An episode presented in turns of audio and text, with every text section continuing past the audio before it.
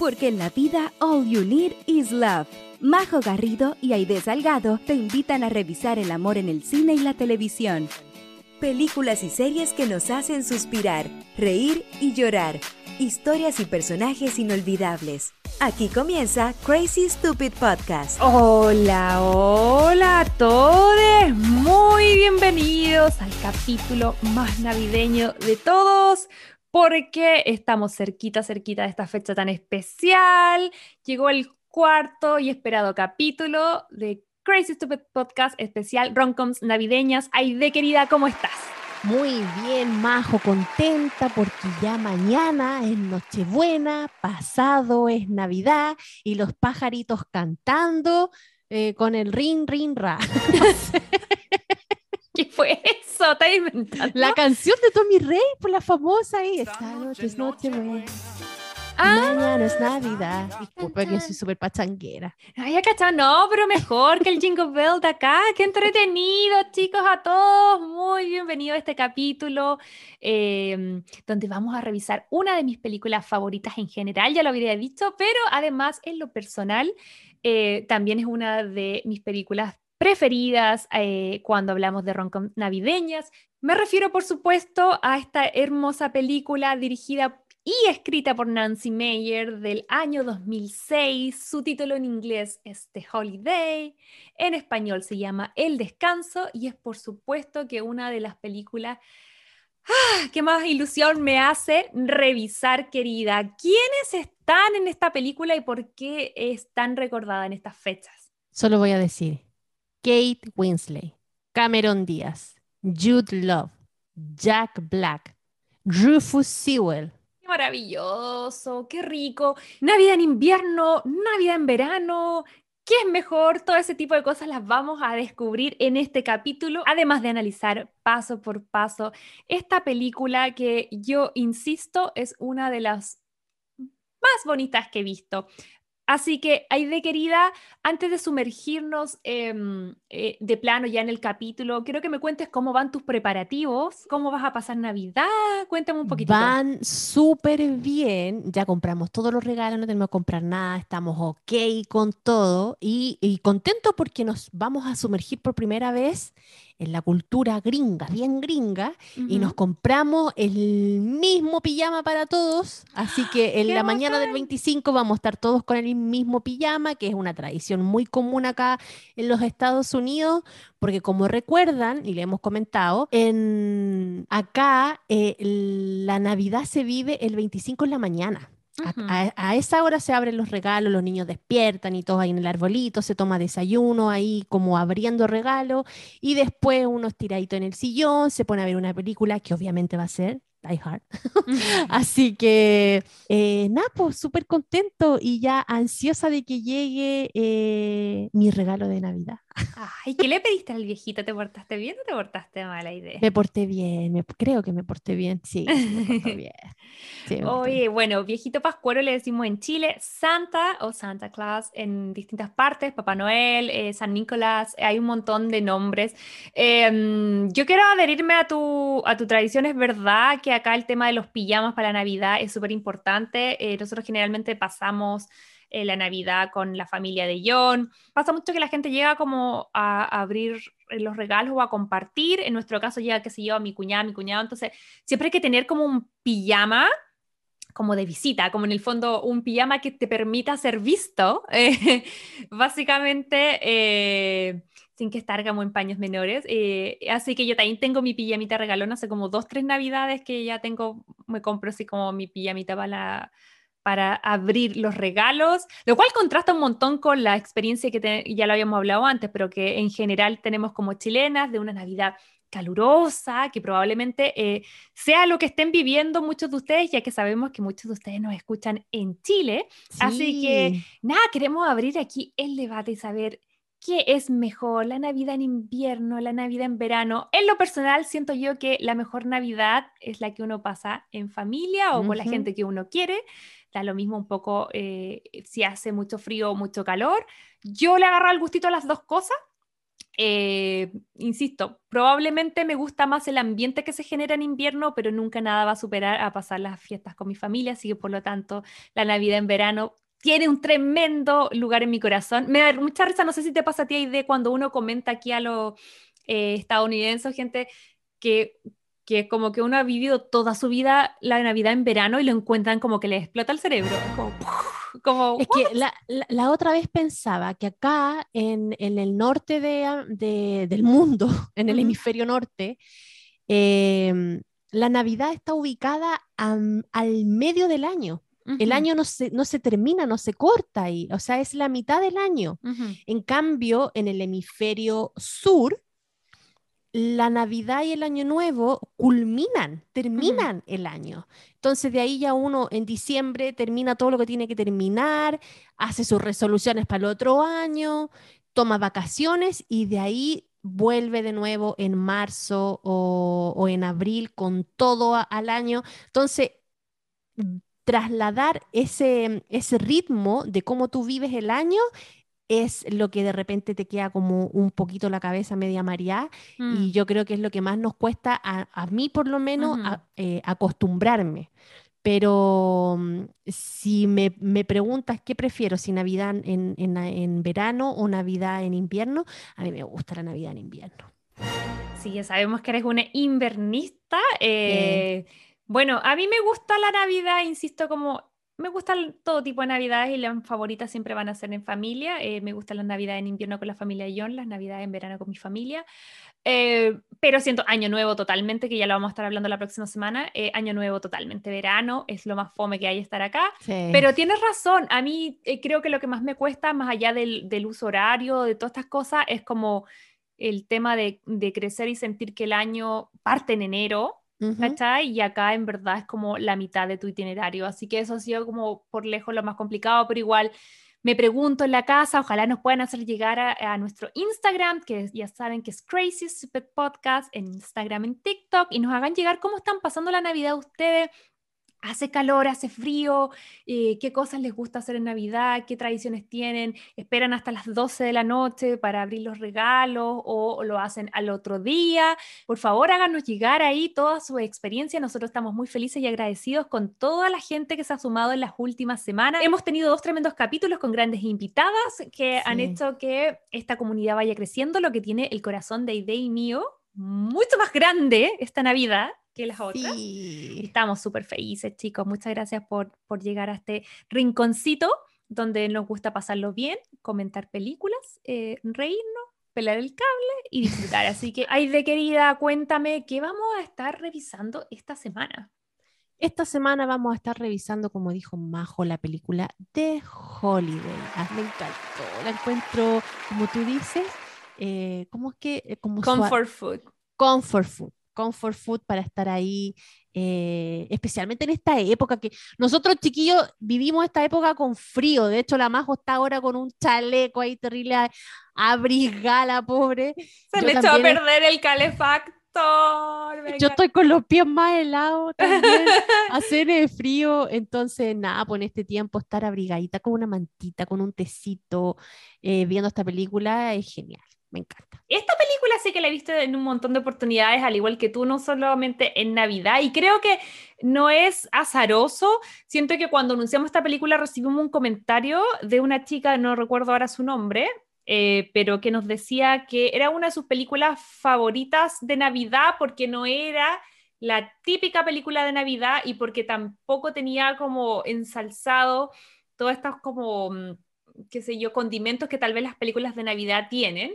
Eh, no, aquí no hay tanto villancico, no hay tanto como Santa Claus, es como, es como más que nada absorber el espíritu de las fiestas de fin de año, que es como la cercanía con otra gente, más allá de que el árbol de Navidad, sí vamos a ver decoración, sí vamos a ver las fechas, pero lo vamos a ver de una forma mucho más suavizada y yo siento que eso ha sido un elemento súper fundamental para que se transforme en una película bien querida por todo el mundo. Además que el cast está increíble. Yo creo que esta es la mejor época de casi todos los actores. Piensa que yo siento que este es un... Estaba mirando, haciendo el perfil de, por ejemplo, Jude Law, y este es el Jude Law que viene recién salido, dos años antes había hecho Closer, había hecho Alfie, había, estaba como en el top de su carrera. Bueno, la, la Cameron Díaz venía de eh, eh, Los Ángeles de Charlie, venía de hacer la voz de, em, de Trek, eh, de la princesa que no me acuerdo cómo se llama. Phoebe parece que se llama. no me acuerdo. No, Fiona. Fiona, Fiona, nada que ver, Fiona. bueno, pero venían ahí todos, bueno, y Kate Winslet, qué decir, ya súper consolidada, eh, también Jack Black después de School of Rock, eh, ya había pasado mucho tiempo de Titanic, eh, pero, pero siento que los actores están como, como que siento que está todo como en su punto para hacer, hacer de esto una película icónica. Sí. ¿Te parece que nos vayamos a nuestra sección favorita? el resumen de mi mejor amiga. Bueno chicos, esta película es, como comentábamos antes, del año 2006. Eh, el director es Nancy Meyers. Eh, no sé si les suenan, pero es una escritora, directora, que ha dirigido y escrito varias películas, Majo, ¿cierto? Cuéntanos cuáles son las más conocías que tiene aparte de esta gran película que vamos a comentar ahora? Nancy Meyers es como un nombre súper importante en la industria. Eh, esta es como, para mí, una es mi película favorita de ella, pero ella venía haciendo rom-coms desde los 80, en los 90 se consolida y ya para el 2000 llega así en su cúspide. Ella está detrás porque ella escribe, produce y dirige. Sí. Eh, muy parecido un poco a lo que hacía eh, Nora Ephron también. Y ella la van a ver en clásicos desde, insisto, desde los 80 en adelante. Una de sus últimas películas más conocidas o más resonadas es The Intern, que es la que em, la película de Robert De Niro, Anne Hathaway, donde una especie como de, no sé si es remake, pero muy en la onda de El diablo se viste a la moda. Ah, donde ella es como la asistente del tipo. Ah, ya, sí, la vi. Me acuerdo perfectamente cuál, cuál película. Sí, es El Diablo se viste a la moda, pero esta el de Inter es como la misma onda, pero ahora la Anne Hathaway es como la famosa en una app de, de como de moda y, de, la gracia es que el, eh, Robert De Niro es como un practicante, pero que tiene 70 años. Entonces, esa es como un poco Sí, sí, la vi. Ahora me acuerdo que la vi. Sí, esa está, a mí me entretuvo. Eh, y bueno, está detrás de grandes, grandes películas. Como por ejemplo It's Complicated, que es como una película del 2009 con la eh, Meryl Streep, con, um, ah, con Alec Baldwin y con Steve Martin. Pero yo creo que lo que más les va a sonar es como Something's Gonna Give o Alguien Tiene que Ceder, que es la que Jack Nicholson con eh, la Diane Keaton. Y también. Em, Parent Trap. Ella está detrás de la película famosa de Lindsay Lohan cuando hace de estas gemelas que intentan como eh, hacer esta trampa para poder volver a, eh, reunir a, sus padres separados. Sí, sí, así es. Ella em, está detrás de todas esas películas. También tiene que ver, no sé si escribe o produce una película que era que tengo ganas de verla de nuevo, porque yo me acuerdo que cuando la vi en su momento me reí, pero ahora me pregunto cuán nefasta pudo ser. ¿Cuál? ¿Cuál? Em, el título en español de esa película es Lo que ellas quieren, y era una película de Mel Gibson, donde él es como que escuchaba los pensamientos de las mujeres. Sí, ¿te acordás?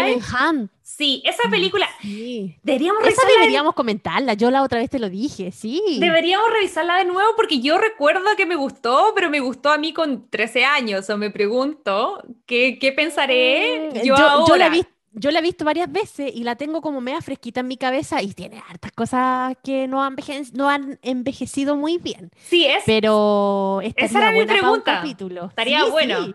Bueno, Nancy Meyer es eh, la persona detrás de, de, todas estas películas y de un montón más. Ella, ella y su hija también está, su hija también dirige, se llama Hailey Meyer. Y ella dirigió hace poquito a la Reese Witherspoon, hace como un par de años atrás, como en el 2018, hicieron una película que se llama Home Again. So, está entretenido porque es como madre, hija, directoras, ambas hacen como rom-coms y cosas así, así que eso está interesante, creo que un nombre grande en la industria. Ahora también, también está como eh, ay, siento que ahora todo está en el ojo del huracán. Mientras buscaba cosas de Nancy Meyer, encontré un video que igual me llamó la atención y que decía como un hombre, decía, a black man in a Nancy Meyer movie. y era como una película, era obviamente algo como editado con pantalla verde, donde básicamente se reían y tomaban como todos los pedacitos de sus películas para enrostrarte que en los 20, 30, 40 años de carrera que tiene ella, nunca había habido un personaje negro, un personaje afroamericano, en sus películas. y fue como pum, pum, pum. So, ya, no sé. Eh, no me había dado cuenta de eso. Y claro, si uno revisa, ninguna de las que te nombro en este momento se me viene a la mente. Así que creo que tal vez ahí la deuda de Nancy Meyer tiene que ver con la diversificación en el cast eh, me imagino que no debe ser fácil imponerse en un mundo de hombres, en un Hollywood súper machista, así que el mérito está ahí. Ahora la red flag también me pareció interesante, como que yo estaba buscando otras cosas cuando me salió el video y lo vi y fue como, también tiene un punto ahí. Así que bueno, ella es Pero la... estoy segura que ella no es la única, así que démosle claro, y yo, me, y yo me imagino que también es un mundo mucho más complejo. Por ahora nos vamos a a enfocar en, el hecho de que sea una mujer fuerte en Hollywood, que venga haciendo una carrera como escritora, productora y directora por tantos años. Eh, pero sí, me alegra que ahora eh, las películas sean un poco más diversas. Más eh, diversas, sí. Pero se aplaude, se aplaude. Pero volviendo, de. Continuamos. Entonces, como le comentábamos anteriormente, eh, tiene, esta película tiene un tremendo cast. Tenemos a Kate Winslet como Iris, tenemos a Cameron Díaz como Amanda, tenemos a Jude Love como Graham, a Jack Black como Miles, y estos prácticamente son los cuatro personajes principales de toda la película. Eh, la película se basa más que nada en dos mujeres que vienen de una pena de amor. Una, que es eh, Cameron Díaz, Amanda, eh, descubre que su novio conviviente, porque están viviendo juntos, la engaña con su asistente. Y ella es una. E, era como productora en una. Ay, ella. Perdón que me emocione que te interrumpa, pero ella tiene el trabajo de mis sueños. ¿En serio? ella es.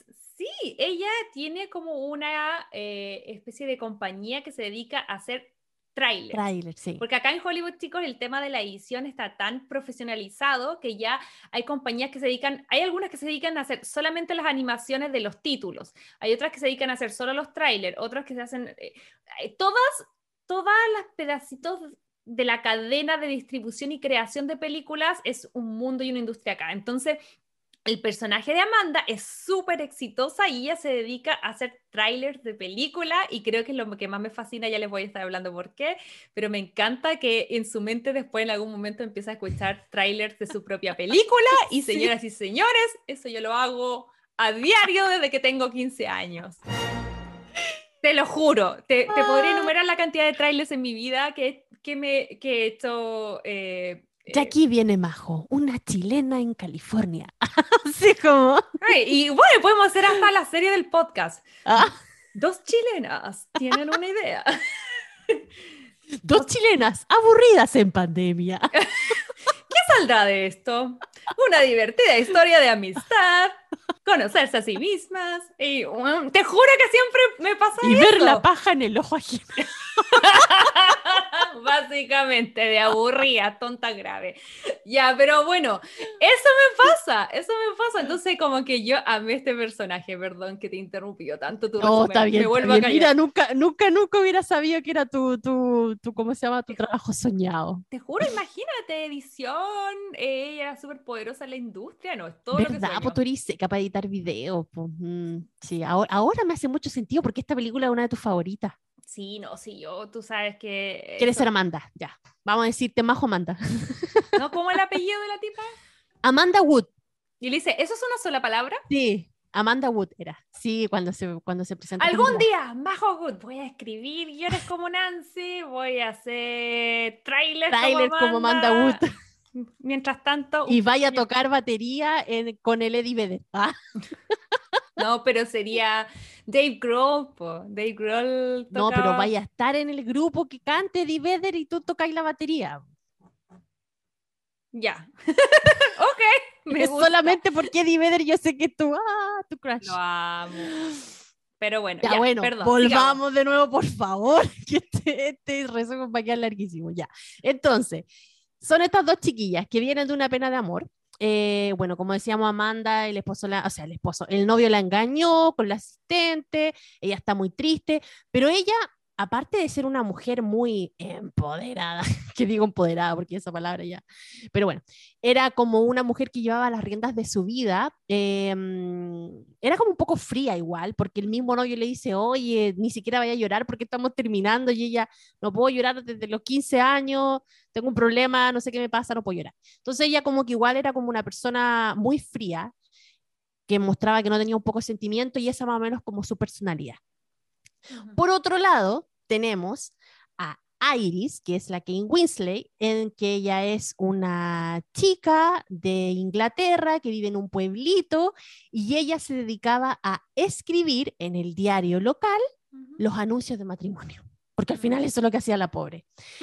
Y llevaba tres años enamorada de su ex, que, oye, el ex, te juro que me cayó tan mal, el famoso Jasper. Eh, porque este tipo no quería perder ni pan ni pedazo. Por un lado la tenía ella firma la jeta, a la pobre, como que la necesitaba en su vida y no sé qué, pero por otro lado se estaba comprometiendo con otra loca, entonces era mm. como que, por favor, ¿qué onda?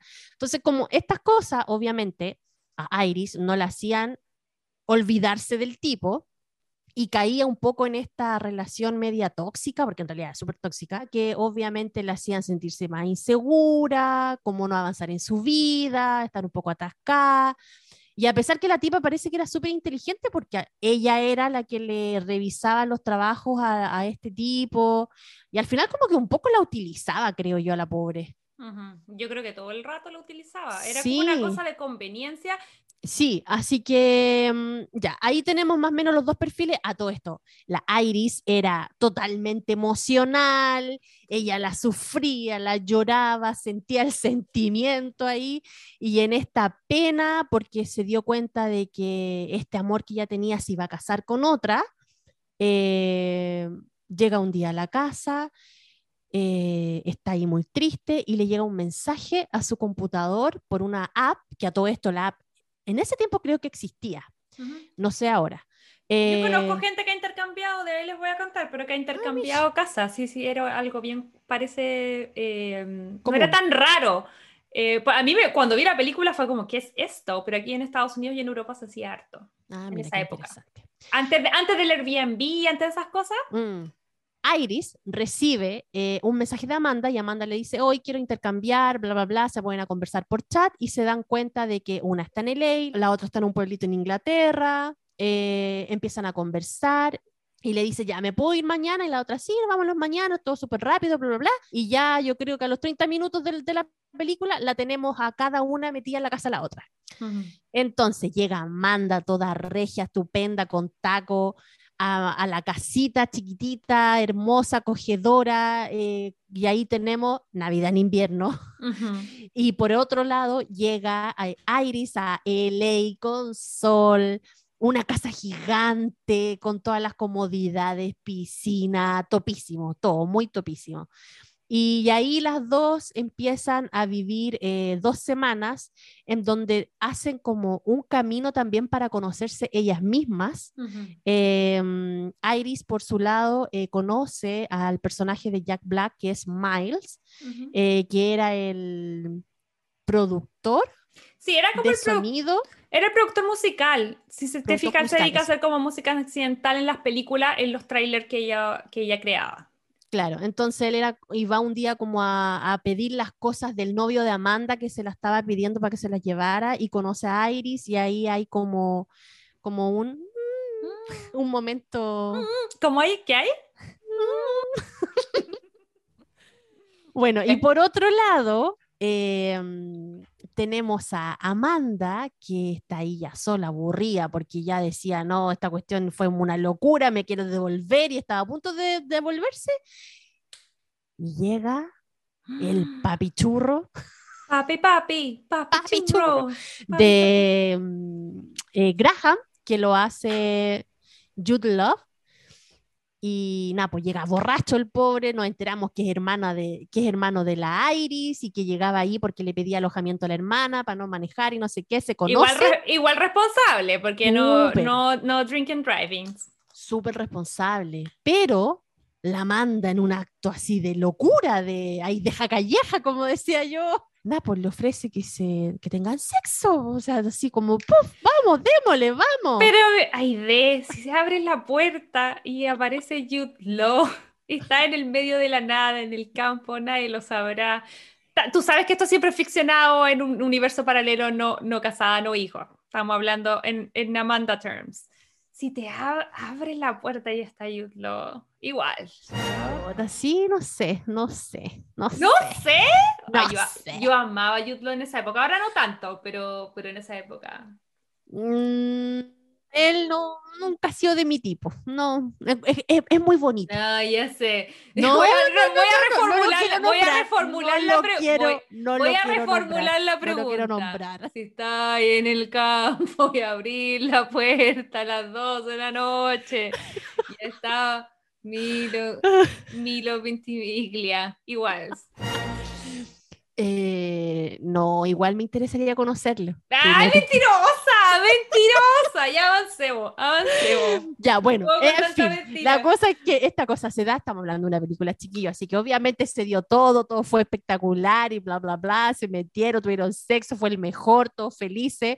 Llega el otro día en la mañana, y el tipo te da una impresión de que es un winner, o sea, de estos que dice yo no me comprometo, nadie se enamora de mí, es que no las llamo, es que no las quiero, es que es súper difícil para mí tener una relación, bla, bla, bla, y la manda ya también muy resuelta y le dice, sí, no te preocupes, yo no me, no me voy a enamorar de ti, yo me voy a mi, a mi, a mi ángeles y voy a estar allá feliz.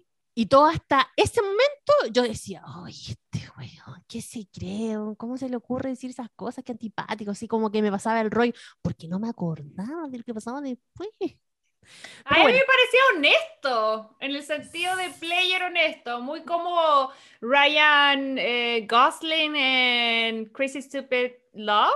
A mí no me molesta el player que te dice que está jugando, a mí me molesta el player que se hace el, el romántico y que después te caga versus el que te dice, ¿sabes qué? Mira, estas son las reglas y si tú accedí, ya accedí sabiendo las reglas del juego un poco. Entonces, en ese sentido, como que me parecía bien que fuera honesto y que te dijera, no ando buscando nada serio, versus como, sí, te llamo y jamás llamarte. Como que daban a entender de que la mujer es la que siempre se pasa rollo, de que la van a mm. llamar, de que no sé qué, entonces como que en esa escena te demuestra y la manda dice, no, no me voy a pasar ese rollo. Entonces, como que el tipo dice, ah, es que siempre he conocido mujeres que se pasan ese rollo y se enojan porque no las llamo, y se enojan y no sé, que se van a enamorar.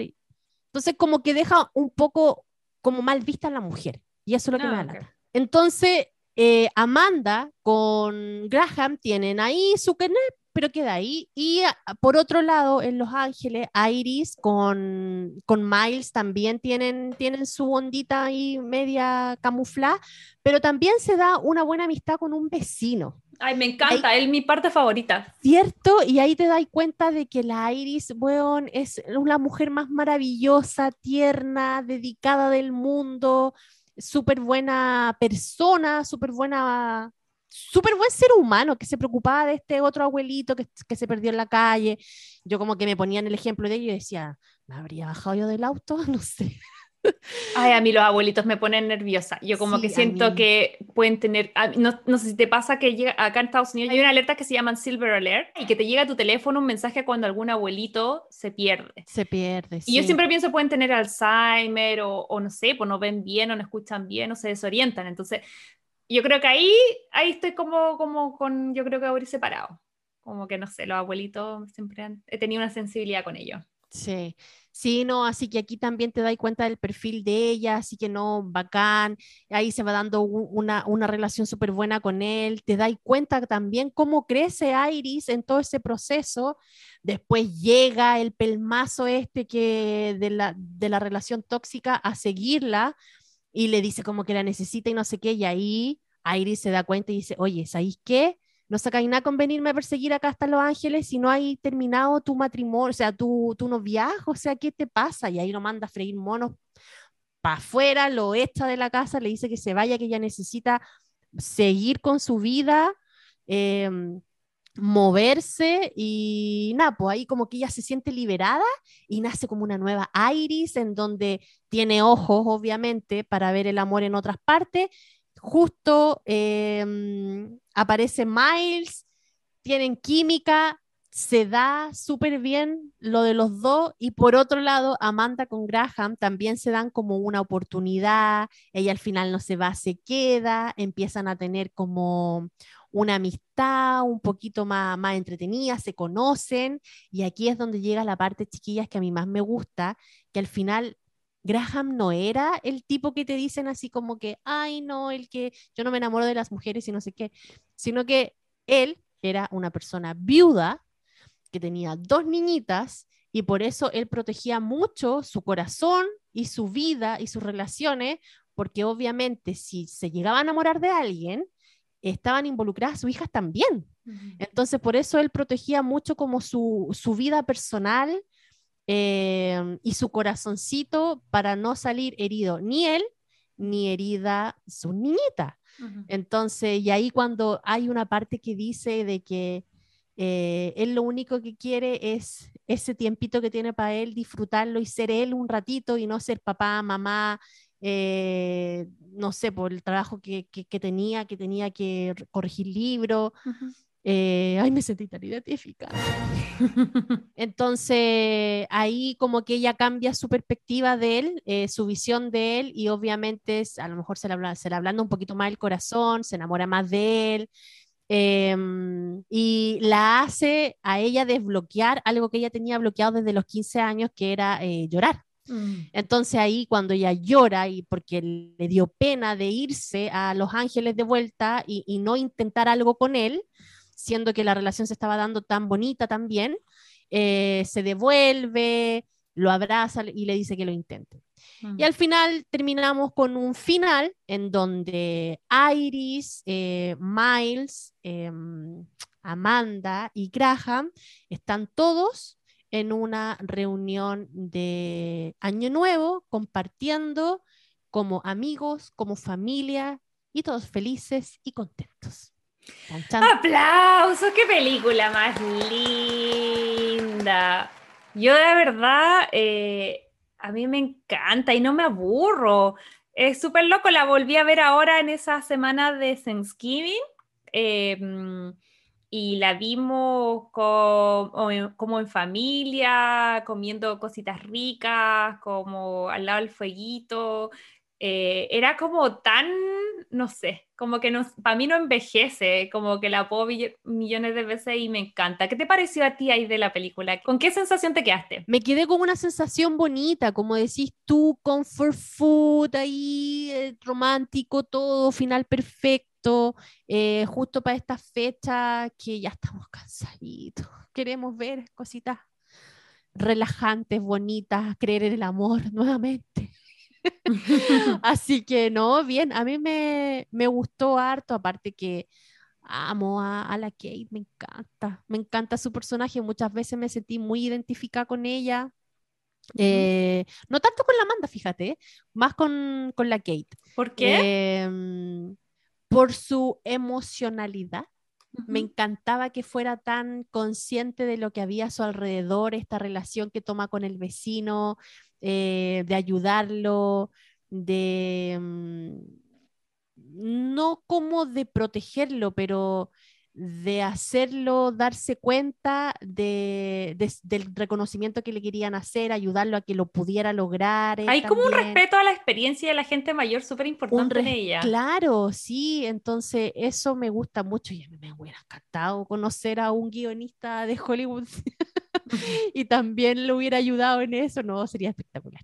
Así que por eso yo creo que es uno de mis personajes favoritos. Mira, a mí me gusta, bueno, es chistoso porque no me identifico con Amanda porque yo soy súper llorona. O sea, yo creo que he llorado 10 veces esta semana, lloro por que veo películas, lloro de alegría, cuando me río mucho lloro, cuando veo series lloro. Entonces, claro, en ese sentido, eh, no tengo, o sea, mega desbloqueado el llanto. Em, pero me encanta ella desde el punto de vista como profesional, obviamente, eh, esta película como que siento que me encantó eh, cómo grafica Los Ángeles, porque si bien mm. grafica como el tema de Hollywood, em, lo hace como desde el lado. Yo pensé que lo más típico es que, se, que ella hubiese sido una actriz o una directora, como que ese tipo de, de cosas eh, las vemos siempre, pero siento que, em, que hay como un amor al audiovisual y al cine súper importante acá, y lo podemos ver en, en uno, el personaje de la Amanda, que hace los trailers, dos, en el personaje de Miles, que hace la, música, tres, en el personaje de Arthur, que es el vecino, que es este guionista emblemático, que yo creo que hay mucha gente acá en Los Ángeles que así, que, que llegó a Hollywood en la época de oro, que hizo unas cosas increíbles y que ahora son unos viejitos que en el fondo salen y se pierden, ¿cachai? Porque bueno, la edad no importa cuánto achievement o cuántas cosas increíbles uno haya hecho, después igual al final uno más o menos va al mismo lado. Entonces como que siento que todo el código de la película era muy de amor hacia Hollywood, pero de una forma no cliché. Y por ejemplo, a mí una de las cosas que más me encantaron de la película fue que a través del personaje de Arthur, que era el guionista, explicaban un montón eh, elementos súper importantes en los guiones de comedias románticas. Porque si no sé si te acordáis que él, él va explicándole todas las metáforas a la, mm, a la Iris, que es el personaje de Kate Winslet, a través de guion. Y, en una parte, cuando, le, cuando ella está súper deprimida porque le cuenta la parte de, de, Jasper y que en el fondo no la trata con respeto y todo lo que ya sabemos, Arthur le dice a ella, tú eres una chica increíble mm. y en guion hay dos cosas. Está leading lady o como el protagónico y el amigo de. Y dice, tú tienes todo para ser la protagonista de tu película, no te conformes con ser la amiga. Y es uno de los consejos que a ella le hace como clic al momento de, darse cuenta eh, lo poco que la respeta que la respetaba Jasper. Entonces, como que yo vi eso dije como, oh, bacán. También hablan del meet cute, que algo que en este, en este podcast hemos hablado en otras ocasiones y que creo yo que los gringos lo usan harto, pero es un término de guion, pero en general lo usan los gringos para describir eh, que el meet cute es la historia con la que se conocen. Cuando yo les conté hace un, par de capítulos atrás, creo que fue en 50 primeras citas, cuando tú me preguntaste, ¿cómo te conociste con John? ¿Cómo te conociste mm. con tu marido? Yo te conté mi meet cute elaborada, porque obviamente uno la va contando varias veces, entonces ya tienes una forma de contarla. Entonces, el meet cute es cuando dos personas en una película se conocen, pero a través de algo como, no sé, como entretenido, qué sé yo. Eh, no sé, pues, van los dos caminando y se tropiezan y se ven y tienen onda y se hablan, eso sería un meet cute, ¿cachai? Que las comedias románticas está lleno. Entonces, eh, por ejemplo, el meet cute en esta película es cuando la, la Amanda abre la puerta y está Graham curado. Y es como hacen ojito y tiene tipo increíble y lo hace pasar y después terminan teniendo como, están pasando la noche juntos. Eso es un meet cute, eso es como lo que tú contáis, obviamente más adelante. Entonces, como que es cierto que en esta película era bacán como te iban como con detallitos eh, explicando cosas súper importantes del cine, pero sin que fuera tan obvio. Entonces a mí eso me llamó en la atención. No sé qué te pasó a ti.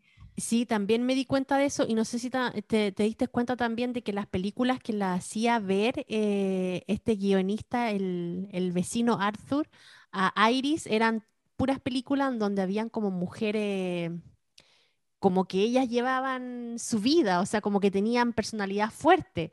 Entonces, también a lo mejor ahí él le da un mensaje a ella, así como, oye, toma las riendas de tu vida, también tú lo puedes hacer.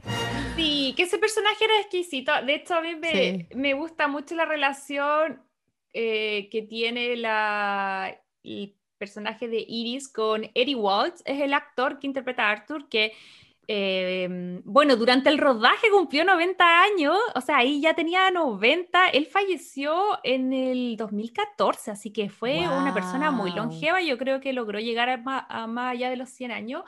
Era, era un actor muy entretenido, muy consolidado también en su momento más joven, así ahí lo, los protagónicos y era un poco más así como el, jovencito. el eh, bonachón. Sí, pero me encantó la relación que ella tenía con él. Eh, siento yo que incluso me pasa que, eh, pese a que a mí me gusta mucho la tengo Winslet y comparto contigo, yo la sigo desde Titanic, de ahí para en adelante yo la amo con locura. su personaje me gustaba, pero su historia de amor no me convenció tanto. Como que siento que Miles, que estaba interpretado por Jack Black, y ellas se, se, acercan casi al final de la película, me pareció como medio forseque. Como muy apuradito, sí. Sí, como que siento que se toman mucho más tiempo de, que igual está bien, como para empoderarla a ella y eso lo hace a través eso lo hace Arthur, eso no lo hace Miles. Miles como que siento mm. que Arthur la trabaja, la, la como que la, la, empodera y después Miles se la lleva así como en bandeja. Pero ese trabajo lo hizo solo el viejito.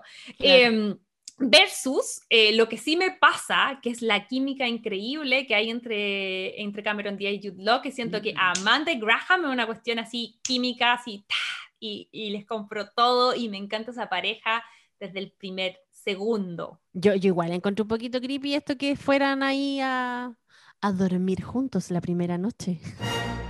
Ay, ¿por qué? ¿Qué te venías a ir aquí? A, la, ¿Cómo es? ¿De callejas? Uh, la vieja cucha. Uy, esos niños locos que hay.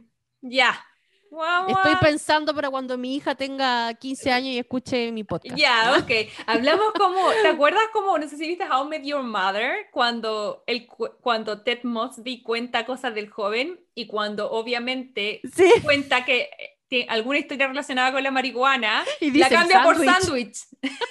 Estábamos con tu tío y nos... Ah, comimos un sándwich que nos dejó eh, muy pensativos. Algo así, algo así. Algo así, tenemos que crear un código por si la Liliana descubre los podcasts. Porque Internet tiene memoria, estoy seguro que mi hija puede llegar a, esto, a estos episodios. Oye, pero mientras tanto, porque tu hija esta chica todavía no los va a escuchar, mientras tanto, ¿qué te parece? Eh, eh, bueno, ya sé que no te gustó el Meet Cute de ellos, me queda claro, pero ¿qué te parece la historia de ellos? ¿Cómo, ¿Cómo, los ves versus, no sé, Miles y Iris versus eh, Amanda Graham? Me gusta, me gusta porque al final eh, los dos se, enseñan algo. O sea, bueno, aquí yo creo que la que más tiene su, su, enseñanza, por así decirlo, em, es Amanda. Eh, porque también logra ella desbloquear a través de esta experiencia algo que la tenía como con un tema ella de esta cosa de que no podía llorar, de que, que ojo, hay que contarle a la gente que eso le pasa cuando se divorcian sus papás. Mm. De ahí en adelante ella no logra llorar y ella tiene un tema que ella era hija única, entonces era como los tres mosqueteros que era básicamente sus papás y ella, y, cuando ellos se divorcian, ella como que se bloquea emocionalmente y no vuelve a llorar. Y eh, a su vez, Graham tenía esta dinámica también con sus hijas, que también se hacían llamar las tres mosqueteros. Eh, entonces ella como que conecta mucho con eso, yo creo. Sí, es lindo ese momento, igual cuando están los cuatro ahí como en esta mm, eh, carpita, en la pieza, súper lindo ese momento. Entonces, no, sí, yo, yo, estoy de acuerdo contigo en el sentido de que me hace más, em, como que me, me, alimenta más el corazón la relación de Amanda con Graham que Iris con Miles. Oye, pero igual a mí, ellos tienen sus momentos. Yo solo digo así como si hubiésemos que elegir, esa fue la que más me llamó la atención, pero yo creo que igual tienen sus momentos. Hay un, hay un, creo que para mí mi escena favorita de ellos dos es cuando Miles empieza como a escribir una canción y bueno, que a todo esto mencionar que las canciones de esta película son increíbles. Me parece es Hans Zimmer, ¿o no? Lo voy a buscar. Creo que lo nombran. Sí, Holiday Soundtrack Hans Zimmer. Eh, sí, lo nombran, pero además Hans Zimmer hace eh, la música de esta película que yo creo que, sobre todo el tema principal, que lo voy a poner ahora, un segundo. Como que siento que lo había escuchado tanto, lo han vuelto a utilizar tantas veces, es como las músicas que ponían en los finales de las teleseries de TVN. Sí. Esta es como la misma onda. Sí. No sé si, si leíste como en, en, los datos curiosos que decían de que la, lo, las máquinas que ocupabas el personaje de Miles, que supuestamente era productor musical, eran la, el piano y las máquinas que ocupaba Hans Zimmer para hacer la música él. Bacán. Sí, por eso te digo que esta película, si es que alguien a lo mejor, eh, claro, no es tan fanático de las comedias románticas, pero sí le gusta el cine en general, está llena, llena de detallitos. Em, lo que yo te decía, esta escena que me encanta, que es cuando él está creando como la música, eh, supuestamente para Arthur, pero después termina diciéndole, no, es un poco como para ti. Esa canción también me parece como... Hermosa. Hermosa. Oye, no olvidemos que Hans Zimmer está detrás de la música de Doom, de la música de Interestelar, de la música de James Bond en la película Sin Tiempo para Morir, en El Código Da Vinci, en El Rey León, en Batman. No, Hans Zimmer tiene como para que hiciera en Pearl completo. No, sí, así que es un gran. Si tienen la oportunidad, a lo mejor ir a un concierto de él, oh, maravilloso. Sí, él hace hartos conciertos. Yo eh, recuerdo haber visto uno hace un par de años atrás que estaba como anunciado y se me olvidó comprar la entrada y se pasó y después fue como, no, pero me encantaría. Eh, creo que escuchar las músicas incidentales o las músicas de películas en vivo tocada por, qué sé yo, acá la iba a tocar como la Filarmónica de Ley, mm. eh, un espectáculo. El Hollywood Bowl siempre están sí. Sí. Oye, pero claro, tienen sus momentos. ¿Cuál para ti ha sido como tu, escena favorita de la película? Que a lo mejor no tiene nada que ver con la historia romántica, pero es del, del, vecino de Arthur cuando logra subir a la tarima así como bien parado y le hacen el reconocimiento y él llega y se da mm. cuenta de que en realidad una cosa que él encontraba totalmente tonta eh, le llenó el corazón porque le dio gusto que lo reconocieran, que, que le hicieran el, el homenaje. Qué importante es generar puentes entre generaciones. Como que siento que ya hay mucha gente que tiene como premios póstumos, una vez que se muere le hacen estos homenajes, y yo creo que qué bacán que el caballero pudiese ver, ¿cachai? Como lo importante que había sido, eh, todo lo, toda la gente que había inspirado, todas las cosas que se habían construido a partir de su trabajo, porque eso era gratificante para él, pero también para la gente, para la gente que lo admiraba, era un honor estar ahí, y para él como ver eh, como la validación, porque siento que él estaba como muy metido en, en un tema de que había sido muy exitoso, pero luego con el tema de la edad, él se sentía como, como un poco no sé si como olvidado un poco. Sí, también, más que olvidado, porque la gente sí lo reconocía. Yo siento que tiene que ver con el tema de la independencia. Siento que mm. nosotros cuando nacemos, es como que nacemos, los bebés son súper dependientes de la mamá para alimentarse, para comer, bla, bla, bla, bla. Luego generamos un pic de independencia cuando somos adultos, bla, bla, bla. Y luego de a poco, y eso es una teoría que yo veo como con lo que he visto a los adultos mayores que conozco en mi vida, que tienen un tema súper heavy con eh, sentirse independientes hasta último segundo y uno mm. como, como ser querido lo que quiere hacer es ayudarlos, pero ellos siempre quieren hacer sus cosas por ellos mismos. Entonces, siento que ahí hay dos reconocimientos y dos triunfos, por ejemplo, en esa escena tan linda que tú describes.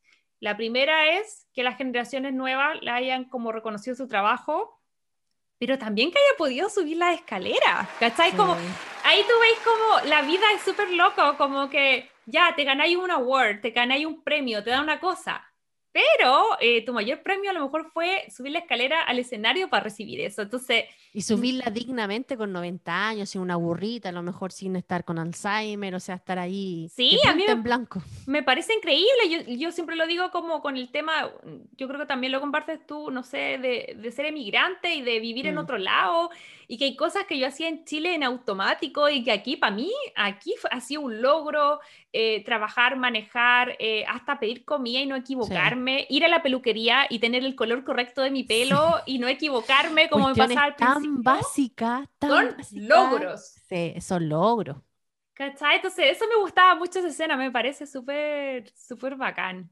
Sí, a mí también me gusta, por eso es una de las escenas mía favorita porque va más allá a lo mejor de la historia de amor romántica, sino que va de, de una superación personal. Oye, Majo, ¿y cuál fue tu escena favorita de la película? Ay, a mí me gustan varias. Obviamente el final me encanta como cuando ya están todos bailando, porque finalmente nos muestran eh, a todos en Londres, mm. la, cuando la Iris se, se, devuelve y Miles decide irse con ella. Eh, por dos semanas como para empezar a conocerse más y la Amanda decide quedarse paño nuevo. Y, me gusta esa escena que, que, en el fondo los muestra a todos juntos porque es súper loco que viendo las entrevistas me di cuenta que, claro, uno ve a los cuatro, pero ellos nunca compartieron escena. De hecho, eh, estaban grabando en dos países distintos al mismo tiempo, entonces la Kate decía, me encanta Cameron Díaz, pero me gustaría grabar otra película con Cameron Díaz para estar con Cameron Díaz, porque básicamente solo la vio en una escena que era la secuencia que vemos al final. Al final, que se abrazan, de hecho. Claro, entonces eran como dos películas distintas, uno como espectador lo está viendo interactuar todo el rato, pero ellos como actores, eh, como que fue la el primer momento en que el cast y único eh, comparte completo. Entonces esa escena me parece súper entretenida, como ellos bailando, ¿cachai? Como paño nuevo, como que me gustó mucho. Y yo creo que el otro momento que rescataría eh, es como cuando Graham y Amanda ya están como en una dinámica de que se gustan y todo, pero se acerca la fecha de que Amanda tiene que terminar con esta... Mm, con este tema del intercambio y volver a su casa, ella, mm. y, en eso me identifica mucho porque es literal lo que a mí me pasó con, con, mi marido, que es como, pese a que te esté gustando alguien tanto, uno igual como que dentro del miedo a que te quiebren el corazón, como que uno se hace, se hace como bolita y se protege. Entonces la, la manda como que es como, como que quería terminar ya un poco porque sentía que le estaban pasando cosas importantes con él. Y él le dice, ¿por qué no lo intentamos a distancia? No sé qué. Y ella le dice algo muy, ella le dice algo muy parecido a, cuando Harry conoció a Sally, que era como ese discurso de, no te estoy diciendo esto porque te vayas, o no te estoy diciendo esto porque, qué sé yo, año nuevo, estoy solo. Estoy diciendo esto porque te amo, y como que él le dice por primera vez que está enamorado de ella. Pensé que igual un poco adelantado, que se conocen por dos semanas, pero bueno, los amores son viajeros, son intensos. Eh, doy fe. Y, y, esa escena me gusta mucho, porque ella era como muy práctica, lo cual me parece súper bien, muy inteligente. Yo creo que por eso estaba como, eh, era una mujer muy exitosa, porque era como muy práctica. Claro. Pero este tipo viene y le dice, ya, bueno, ¿y qué tal si solamente me enamoré de ti? ¿Cachai? Como, y, y lo intentamos. Entonces esa parte también a mí me parece como, no sé, como que me gustó.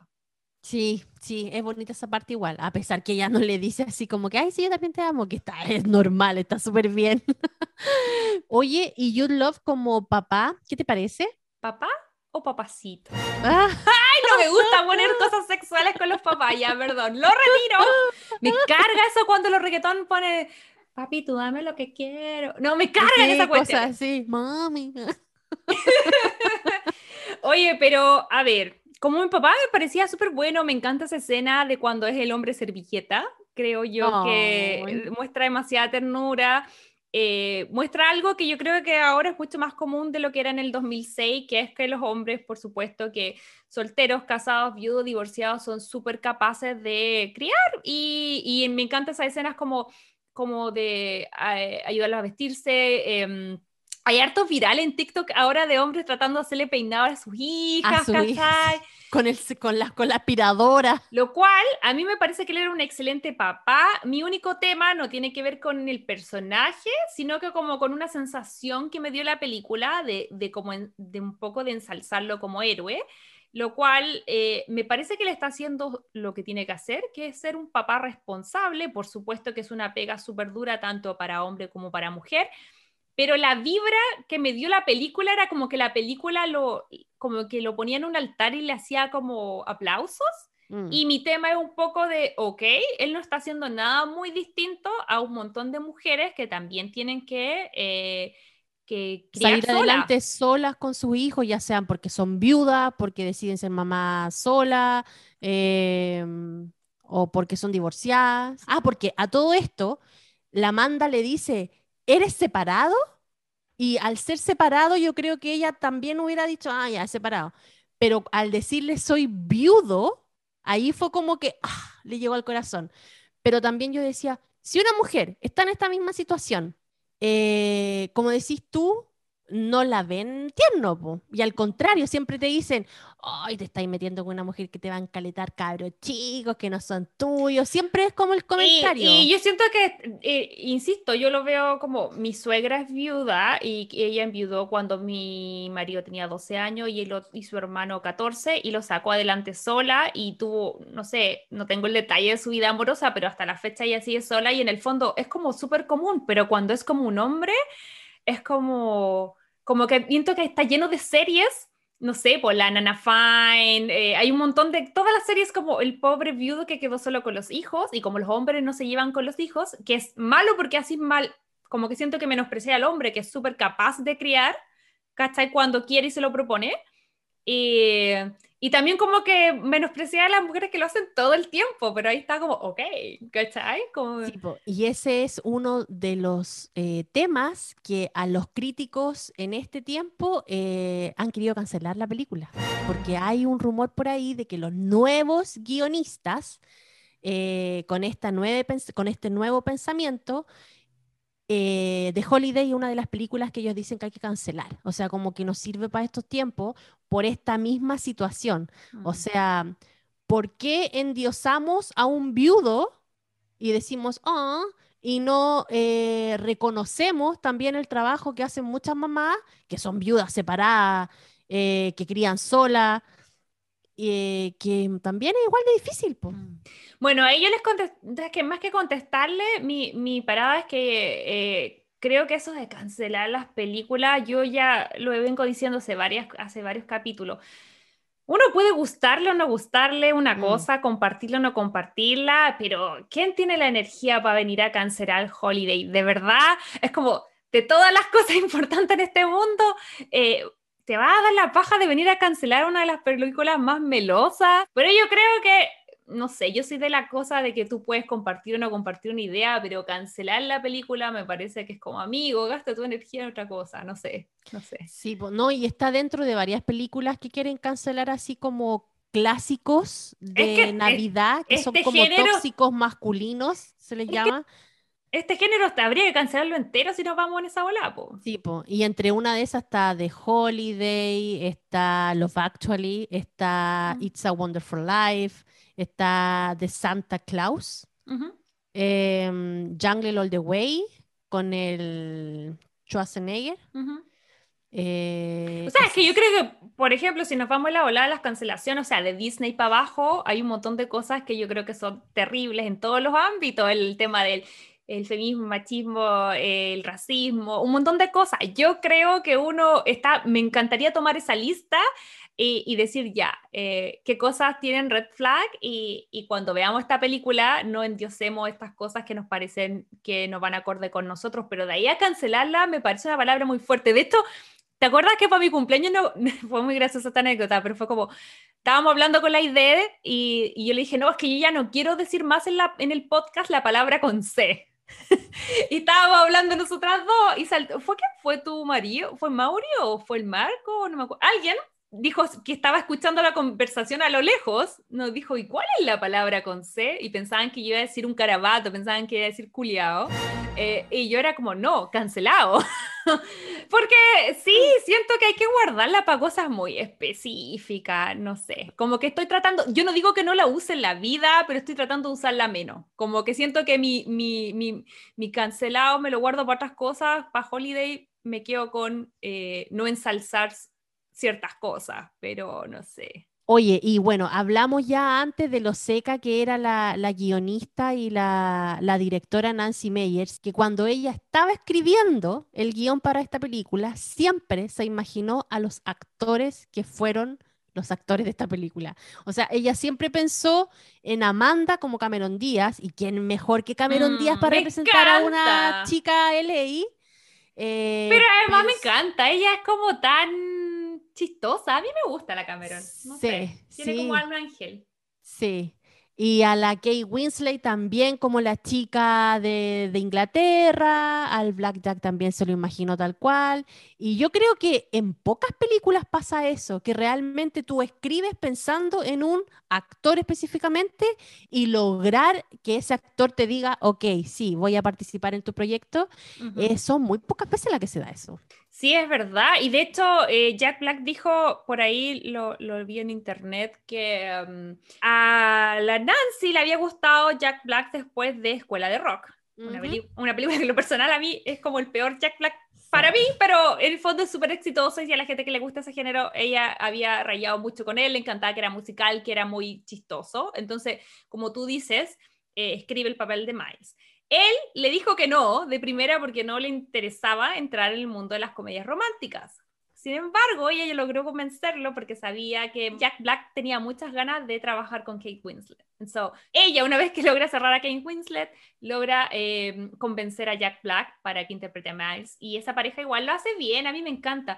Y, me pasa con Jack Black, que es como muy parecido a... Um, el chico de When We First Met, Levine es el apellido. Es casi como Adam Levine, pero no es Adam Levine. Adam Levine, eso es. Más que ser mino, es como atractivo porque es chistoso, musical. Ah. Como que es otro tipo de, de, protagonista. Y por eso digo que Adam Levine me da la misma vibra, ¿cachai? Porque no son personas así como las más feas del mundo, pero tampoco son a lo mejor eh, los prototipos eh, más eh, como, como, obvios de los protagonistas de comedias románticas, que son más así como Matthew McConaughey o, qué sé yo, o, Ryan Gosling o Ryan Reynolds, lo que sea. Pero estos chicos son como, como que más su encanto está en su personalidad que en su físico. Entonces mm. yo creo que como que Jack Black hizo eso en los 90-2000, lo que Adam Devine siento un poco a menor escala está haciendo un poco en las comedias ahora. No sé, por lo menos esa vibra me da a mí. Em, Oye, y, no olvidemos también que esta fue la primera rom-com de Kate. Sí, sí, porque en el fondo Titanic, eh, si bien eh, es una película romántica, eh, es más como romance drama y es de época. Ella decía que estaba súper nerviosa en hacer comedia. Más que ella, dijo, ella le encantaban las comedias románticas para consumirlas, pero nunca había trabajado en una porque como que le daba susto no ser graciosa. Y yo creo que es hilarious, como diría lo, hysterical, como dirían en inglés. Como, ya. como que no es histérica de, en español. El no, no, no, no, no, de ser así como neurótica, no, no. Hysterical es algo como súper, súper, súper, súper graciosa, como mm. y naturalmente graciosa y, y me parece que a mí, esa es una también de mis escenas favoritas, no sé si a ti te gustó, la escena de cuando hablan por teléfono, cuando ella está mediando entre Graham y la Amanda y está hablando por teléfono tanto Graham como Amanda le preguntaban a Iris cómo estaba el otro. Mm. Entonces ahí Iris empezó a castar y decía, pero ¿por qué están preguntando? Y ahí como que se da cuenta de que habían tenido algo y ella pensó que le había dejado en espera a Amanda y le dice, ¿cómo se te ocurre acostarte con la mujer que me preguntó si había hombres en el pueblo? Y el otro decía, no, soy yo la... Y después creo que lo hace de nuevo. y después lo hace de nuevo. Esa parte es de verdad muy graciosa. Acabo de hacer el gesto de teléfono. ¿Viste cómo lo hice? A la gente que nos está escuchando lo hice como con, el, como con los dos dedos, el, el pulgar y este es el meñique. Meñique. Ya, lo hice así, ¿no es cierto? Sí. Ya, el otro día estaba viendo en YouTube una entrevista y estaba entrevistando a Soy Germán y decía que él se sentía viejo porque él hacía así para llamar por teléfono y que los jóvenes hacían así. Ponían toda la mano así de lado. Claro, por el celular. Oh. No, somos unas viejas de mierda. Ay, porque estamos imitando el teléfono análogo, ese que tenía las cositas, claro. Pero la gente oh. joven se pone la palma completa para poner el celular. Ya sale, paréntesis. Me acaban de salir dos patas de gallo acá abajo en el ojo con tu comentario, weón, al lado de las ojeras que tengo. Ya. Eh, entonces, esa parte, chico, es muy graciosa eh, y nada, pues, o sea, lo hizo súper bien. La que yo no sé de qué tenía miedo esa mujer en el papel que la ponga y lo hace bien. A mí me encanta. Oye, buena actriz. Y yo sé que no es de, de, los tipos de recomendaciones que nosotros hacemos en este podcast, pero eh, filo, es Kate Winslet y lo vamos a hacer igual.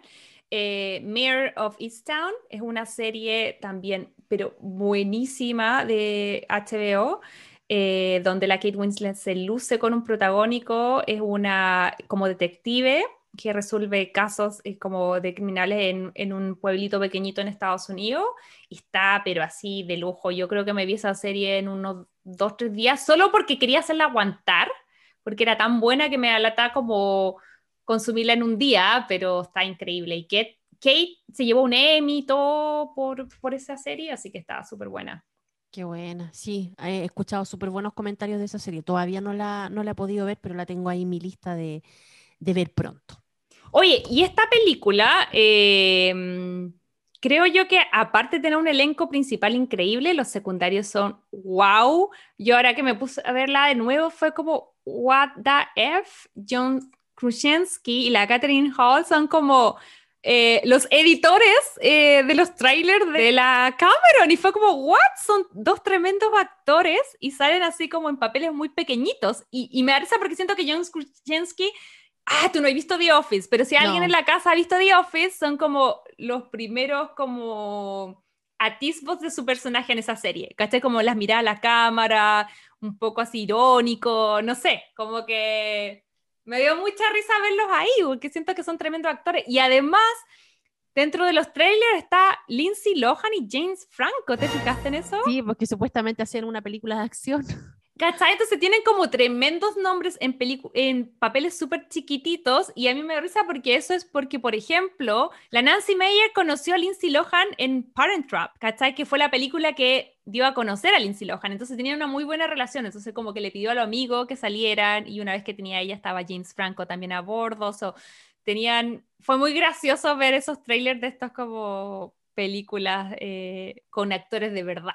Sí, y también hay un cameo muy divertido de, de Dustin Hoffman, eh, que no sé si tú sabías la historia de cómo ocurrió eso, eso no estaba escrito en el guion. ¿Qué escena que está en el blockbuster, no? Sí, bueno, y ahí te das cuenta también que la película es re antigua porque estaba el finadito blockbuster. Yo en el verano fui al último blockbuster. ¿En serio? Hay, eh, no sé si han visto ese documental, se llama El último blockbuster y está en Oregon, está cerca de Bend, eh, ahí nosotros pasamos el 4 de julio y ahí fuimos al último blockbuster vigente de la vida eh, y es súper loco. Eh, como que entra y es igual que en la película, están todas las, todos los VHS, es un blockbuster activo, la gente va a dejar, pero más que nada la gente va a sacarse fotos, a comprar merchandising, porque igual los locales tienen ahí, tú puedes ser... como casi museo la cuestión.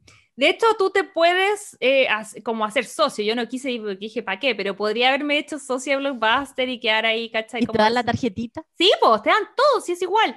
Em, pero sí, en esa escena es donde aparece Dustin Hoffman. Sí, Miles estaba con Iris en la, en la tienda y él le empieza a mostrar como distintas películas que tenían música buena.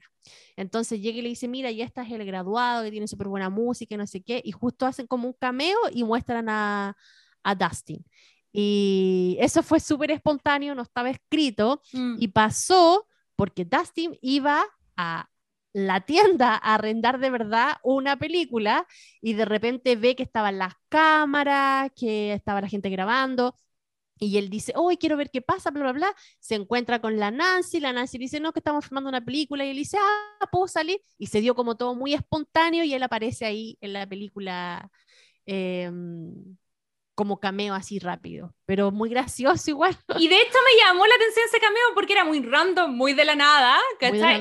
Y de hecho le comenté a John, le dije, esta cuestión se nota que está como LA por LA porque en el fondo es como hace sentido, que hayan ido a un blockbuster en esa fecha y estuviese Dustin Hoffman, porque puede pasar. Si la idea fue a la playa y se encontró con eh, Luke Wilson, ¿por qué no se podían encontrar con Dustin Hoffman? Yo tengo una amiga que se encontró con la Nicole Kidman en un restaurante. Nice. Oye, Majo, y si tú tuviera que hacer una pregunta de ¿qué prefieres? ¿Navidad LA con solcito?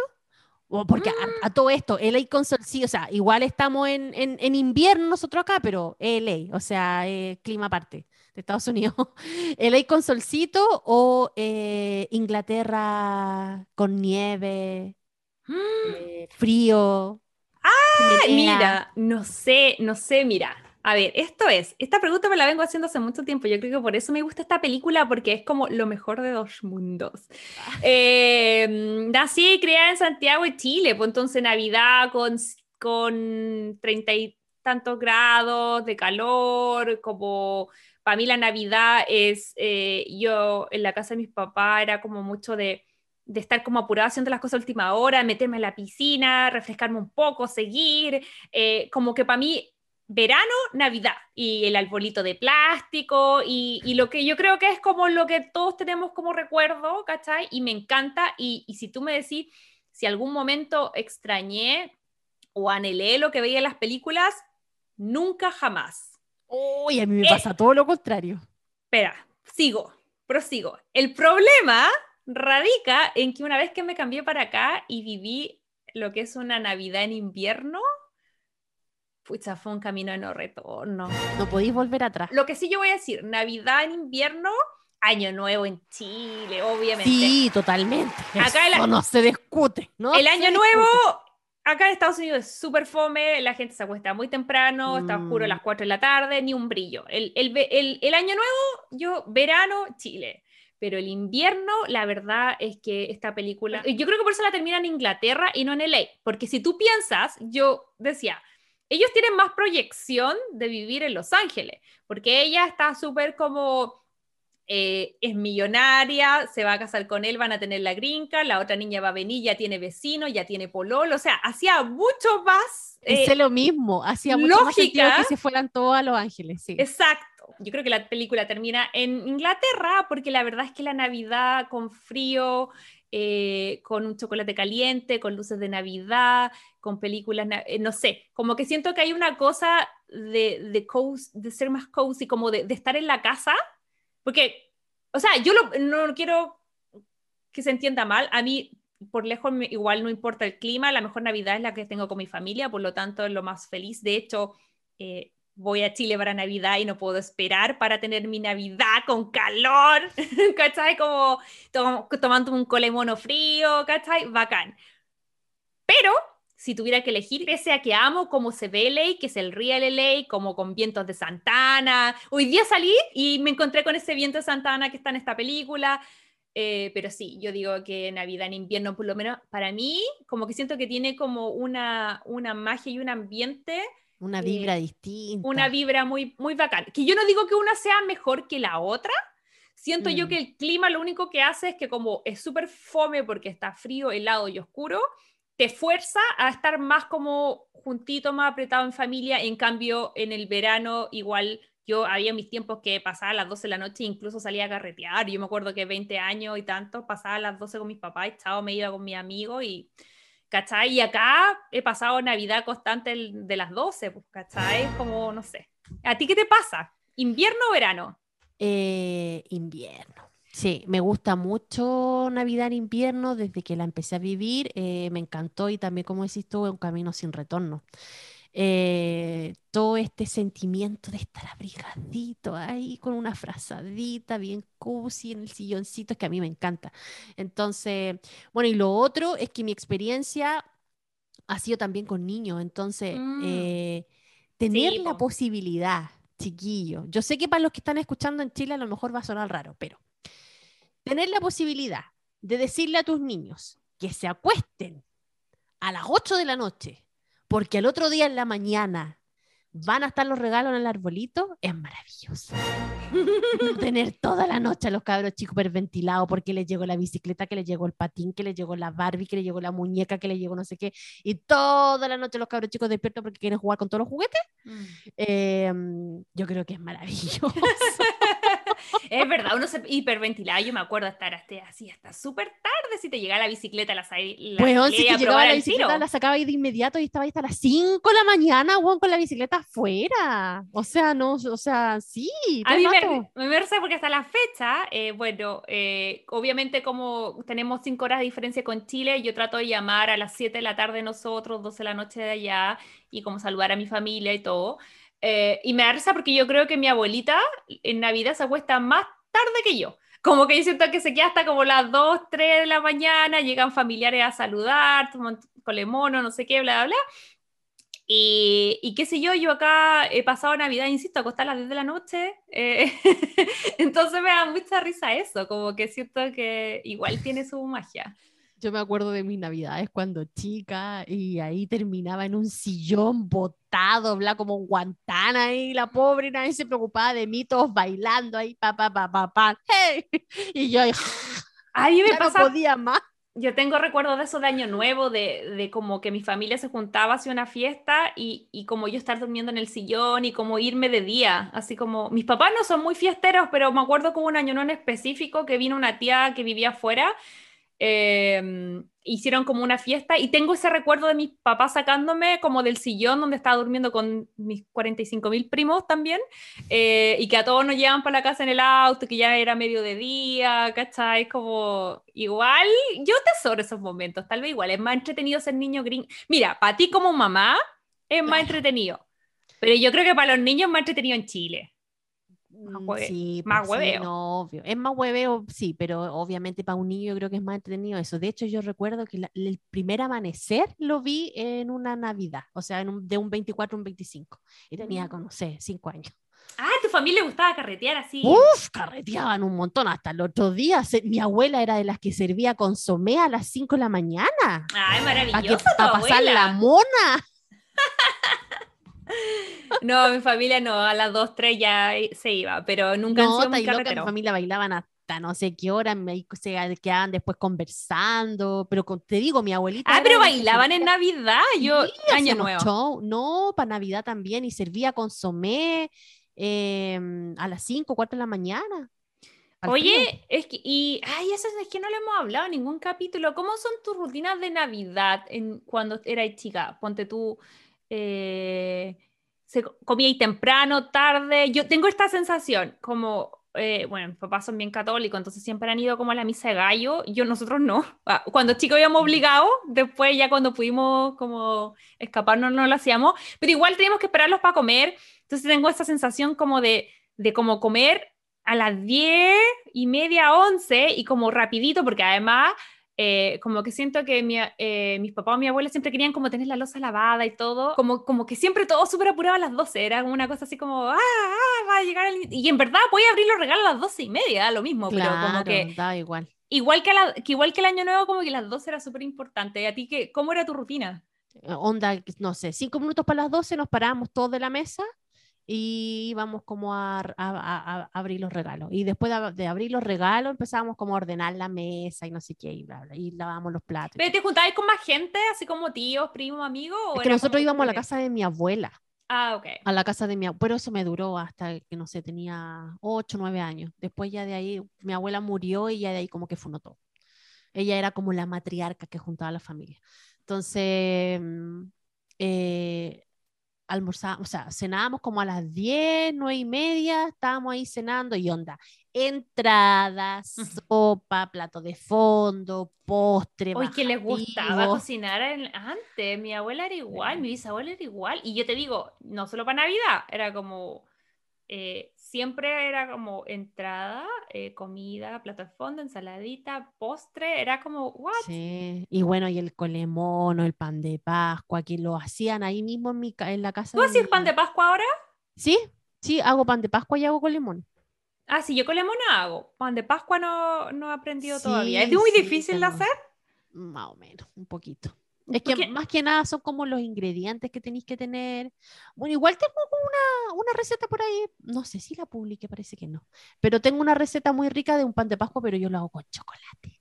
Mm, sí, a mí eso te iba a preguntar, pan de Pascua con fruta... No, con fruta, no, a nadie ¿Cómo le gusta. Se, ¿Cómo se llama? la gente le carga la fruta confitá. Sí, eso, a mí, a mí me cargaba. Sí, me cargaba. casi nadie le gustaba la fruta confitá. No, yo, yo compro estos que son unos panes, no son iguales, pero son parecidos. Eh, que son panetón. Sí, los italianos que venden en el supermercado. Que es como una masita eh, fofita así, bien puff, como le llaman aquí. Bueno, chicos, y esto sí queda para una discusión para larga. Navidad ah, en, verano, Navidad en invierno, eh, ¿qué piensan ustedes? Nos gustaría saber lo que opinan, si se animan a escribirnos en redes sociales, si han tenido alguna experiencia a lo mejor en Navidad en invierno o Navidad en verano, cuál es su elección.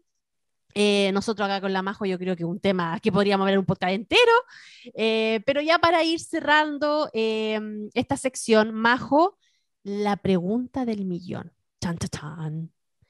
¿Cuántos corazones le pones a esta película? Que ya creo tener un número en mi cabeza, pero quiero escucharlo de tu boca. Ah, yo le pongo cuatro. ¡Ah! Sí, no sé por qué. desayuno! Sí, pensé en ponerle cinco, pero. Ay, viste, me hiciste dudar, ahora le quiero poner cinco. yo siempre supuse que le iba a poner cinco. Si es tu película favorita de Navidad. Le iba a poner cuatro solo porque me había quedado pensando en las cosas que dijimos y me hicieron ruido, pero no, sabes que tienes razón. Le voy a poner cinco corazones, como probablemente la idea y toda la gente en la casa eh, pensó que iba a ser, porque en realidad es una de mis películas favoritas. Yo soy fácil, soy suelta de los corazones. Yo en verdad em, no soy así tal vez tan eh, exigente. Eh, a mí necesito que me hagan reír, que me hagan entretenerme, que me hagan suspirar, que me desconecten de la realidad por dos horas y que me hagan sentir feliz. Y esta película hizo todas esas cosas, me divierte todas las veces que la he visto y probablemente la seguiré viendo en las próximas navidades. Así que eso, para mí es definitivamente cinco corazones. ¿Cuánto es para ti, querida? ¿Sabes qué? Eh, yo creo que le voy a poner 4,5, puede ser, o tiene que ser número. ¡Oh, wow! ¡Ay, de! Me sorprendiste. Es que sabéis que hablando ahora en el podcast aparecieron dos cosas que no había pensado antes. La primera, esta idealización del hombre forzado por criar a los hijos, que lo hablamos y eh, está bien. Ahora, eran otros tiempos, pero se podría haber hablado mejor y hay mujeres que hacen lo mismo y también hacen un esfuerzo. Y la otra es que realmente ahora viéndolo, eh, la relación entre Iris y Miles como que fue muy rápida, fue muy pegada con chicle, eh, como que no fue tan espontánea o, mm, o con tanta fuerza como la eh, otra relación que era de Amanda con Graham. Así que por esas dos cosas, yo creo que le pongo un 4,5. Me parece. No ponerle un 3, porque encuentro que un 3 es muy bajo, es igual me gusta. Así que un 4,5. Sí, eso estuvo brillante. Yo, ¿puedo ponerle un 4,8? Es que me gustó, me gustó más, pero esas dos cosas también me resonaron. Eh, pongámosle un 4. 8.9, no sé cómo es. Pero bueno, sí, es una película que nos entretuvo. Ahí tiene sus cositas, como dice la idea, pero definitivamente es una de nuestras favoritas. Estoy segura que una de las favoritas de ustedes en la casa. Eh, no pasa de moda, es timeless, eh, es maravillosa. Ya lo saben, acá en Estados Unidos la pueden encontrar en Hulu y en otras plataformas también. Así que, por supuesto que ha sido un placer nuevamente poder revisar eh, The Holiday. Recomendados. Ok, y en el recomendado de esta semana, eh, ya queda poquito para cerrar estos especiales de Navidad, así que decidimos quemar todos los cartuchos de contenido navideño. Eh, y los recomendados no va a ser la excepción, así que yo les traigo una película que es nuevecita de paquete 2021. Eh, se llama Soltero hasta Navidad o Single All the Way, que la pueden ver en Netflix y que la verdad es que la habíamos hablado hace un par de capítulos que teníamos ganas de verla. Eh, yo la estuve revisando hace, la semana pasada y eh, me gustó mucho porque siento que es una rom-com navideña, eh, que si bien no es la mejor rom-com navideña que he visto en la vida, creo yo que está como, como lejos de las icónicas que hemos estado revisando los capítulos. Sí está entretenida, está refrescante, tiene todos los códigos de película de Navidad, pasa en invierno, con cosas familiares, hay como engaños, hay tratos de voy a enamorar de una persona, pero al final termino enamorándome de otra. Y lo que más me gusta es que aquí sí que empezamos a, diversificarnos y los protagonistas acá es una pareja que está interpretada por Michael Uri, que es Peter, y Philemon Shenburne, que es Nick. Y es lo que habíamos estado hablando hace mucho tiempo, que teníamos ganas de haber romance eh, y esta pareja em, de estos mejores amigos que no les voy a contar qué pasa con ellos, pero que obviamente hay una especie de búsqueda del amor sin querer. Eh, termina eh, generando un romance en un viaje navideño. Em, sí, a mí me encantó lo que habíamos dicho, que queríamos ver más historias diversas eh, y este es el caso y me gustó harto. Además me encanta que bromean mucho con eso, como que, bueno, esto una, ellos son mejores amigos, son gay, viven juntos pero no son pareja. Ok. Viven en LA. Eh, hace mucho tiempo ellos cuentan que se conocieron como cuando recién llegaron eh, y ambos, uno se dedica, es como trabaja en una app que no me acuerdo ahora mucho, que es como esta app que tú podís pedir como maestros que te vayan a arreglar cosas a la casa.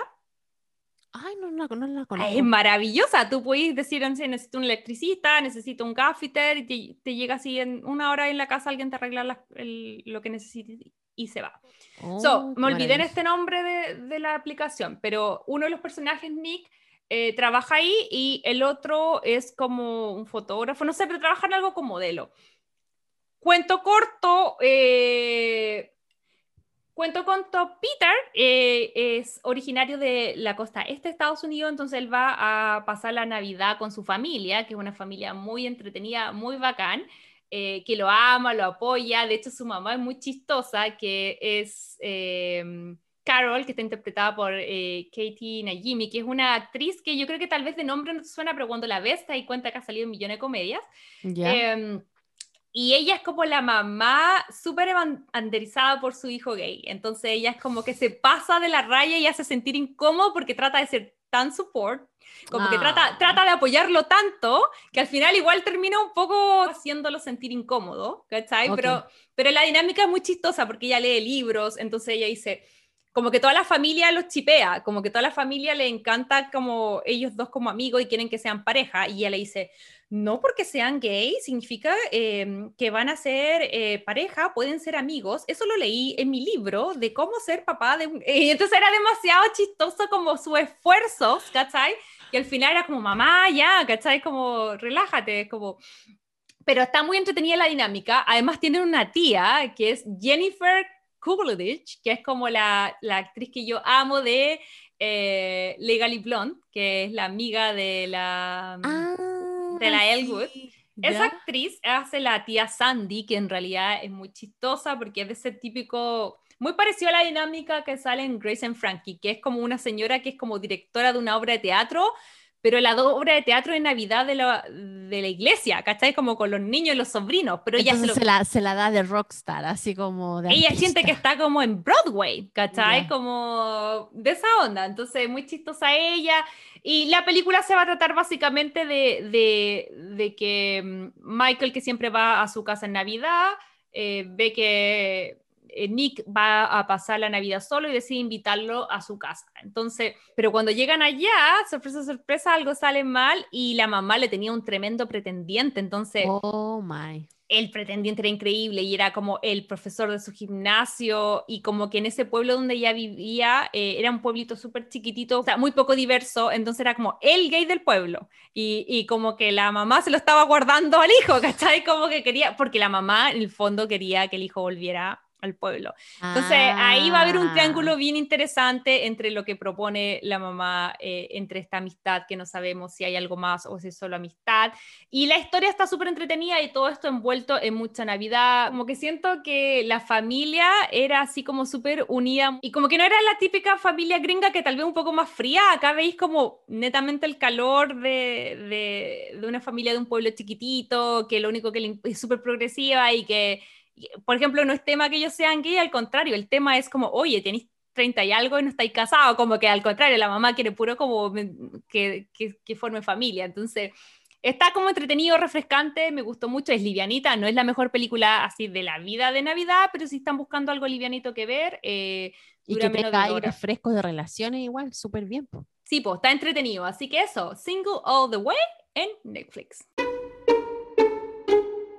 Bueno, chicos, y ese ha sido el capítulo de hoy. Espero que les haya gustado. Como siempre, los invitamos a que en su plataforma donde escuchan este podcast le pongan al botoncito seguir, suscribirse, ya ni sé lo que dice el botón. Eh, y así van a estar al día cuando subamos un nuevo capítulo de este podcast. Les deseamos de verdad, Majo y yo, una muy feliz Navidad, que puedan estar con sus seres queridos, eh, disfrútenlo, gocen esta, esta temporada eh, y recuerden que a veces lo material no es tan importante, sino que lo importante es estar con lo que uno quiere.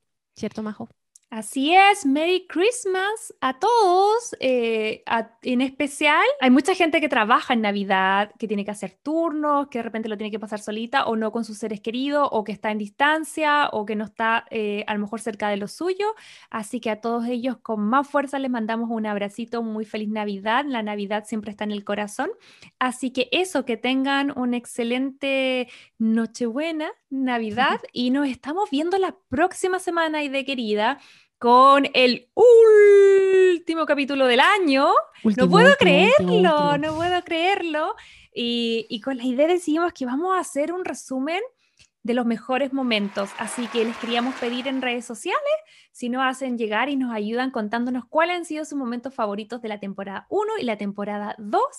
Em, ya les estuvimos preguntando algo por redes sociales, vamos a estar recogiendo esa información, pero eh, no podemos esperar para hablar de los Bridgerton, de Grey's Anatomy, de Jamás Besada, de 500 días de Summer. De, la boda de mi mejor amigo, obvio, el mejor capítulo. Ah. Del arrón comendado, de la ron navideña y de todo el contenido eh, que hemos revisado durante este 2021, que fue el año que dio comienzo y que nos dio nuestro querido baby llamado Crazy Stupid Podcast. Así que eso, chicos, ¡Merry Christmas! ¡Merry Christmas! Bye, bye, bye. Si te gustó este podcast, recuerda seguirnos en Spotify, Apple Podcast y Google Podcast.